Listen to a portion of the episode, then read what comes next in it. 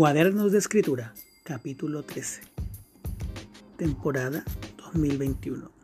Mi nombre es Jaime Villanueva y en este episodio continuaremos reflexionando en torno a los procesos de escritura.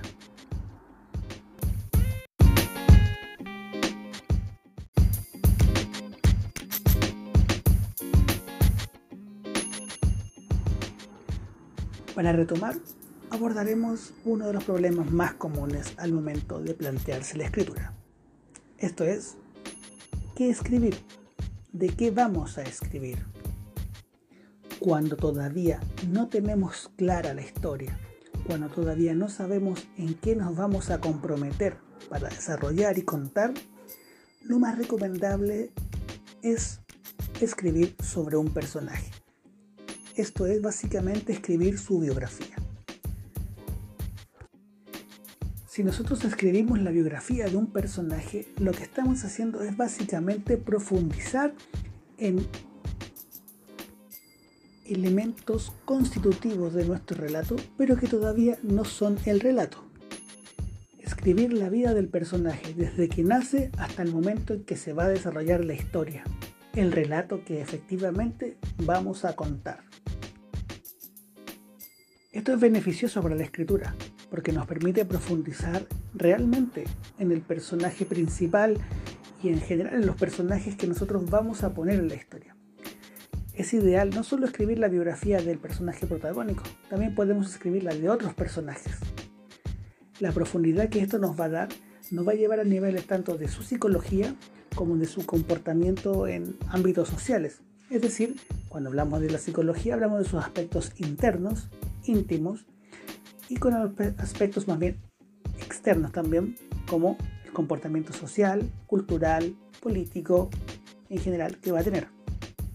Si logramos comprender estos aspectos, podremos comprender qué historias le van a acontecer al personaje. Y ahí nosotros podremos saber básicamente cuáles son las mejores historias que le convienen a este personaje.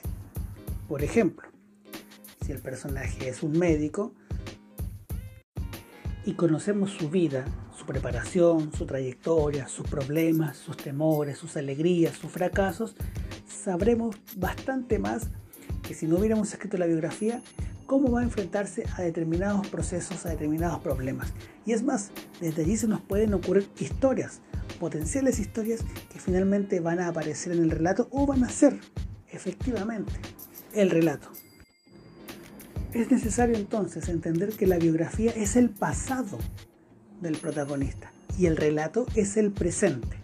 Nosotros muchas veces partimos del presente, contamos la historia, vemos la película. Y cuando vemos una película, por ejemplo, ¿qué estamos viendo?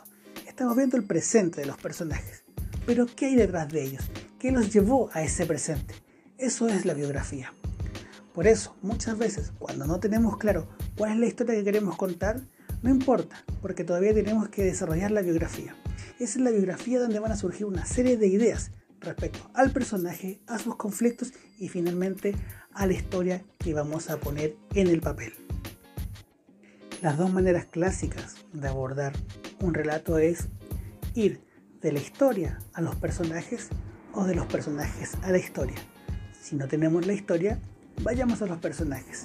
¿Y de qué manera? Contando su vida, viendo el pasado. ¿Por qué? Porque cuando ya hemos desarrollado ese pasado, por efecto cronológico, por efecto de acumulación del el relato, de la idea, de la biografía, vamos a llegar a un presente. Y ese presente será ya propiamente el contexto donde vamos a escribir la historia. Llegado ese momento vamos a tener muchos más elementos para poder desarrollarla. Hasta aquí este capítulo de Cuadernos de Escritura.